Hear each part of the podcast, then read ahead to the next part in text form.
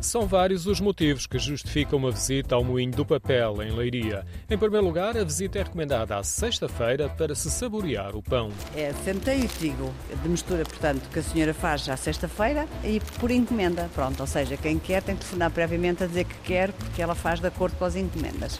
Falei com Alcina e Fernando Cadima quando regressavam do moinho de cereais onde se faz o pão de mistura a partir das farinhas produzidas nas quatro mós. Ao pão caseiro junta-se a beleza do lugar aliada à história. Uma estrutura de vários edifícios que remonta ao início do século XV e que foi reabilitada em 2009 pelo arquiteto Cisa Vieira. Podemos circular na zona exterior, em particular junto à margem do Rio Luís. Após uma cascata, a água é desviada, passa por debaixo de um moinho e é encaminhada por uma passagem estreita direita, onde está a primeira de três rodas enormes da azanha.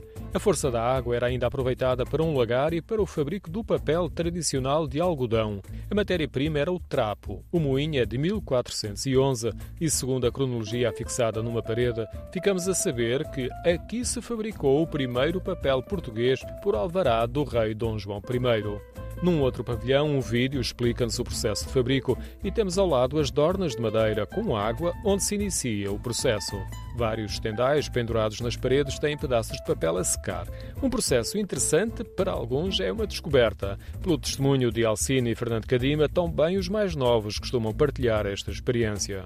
Os miúdos vêm muito aqui da escola fazer papel, etc., outros ateliês que, que organizam para eles, e é um espaço realmente muito frequentado pela cidade. São várias as atividades que realizam. Aquele lado, quando há ali atividades, que ainda agora houve ali na, na parte da, da tipografia. O programa de leiria medieval teve ali atividades há outras atividades e vimos ali daquele, daquele lado. Fazem ali espetáculos, fazem ali momentos de poesia. Por último, o enquadramento paisagístico. O Moinho acompanha à margem esquerda do rio uma zona muito arborizada e até podemos contar com a presença de patos e outras aves. Na outra margem há um percurso pedonal que acompanha o rio Lige até ao centro histórico de Leiria.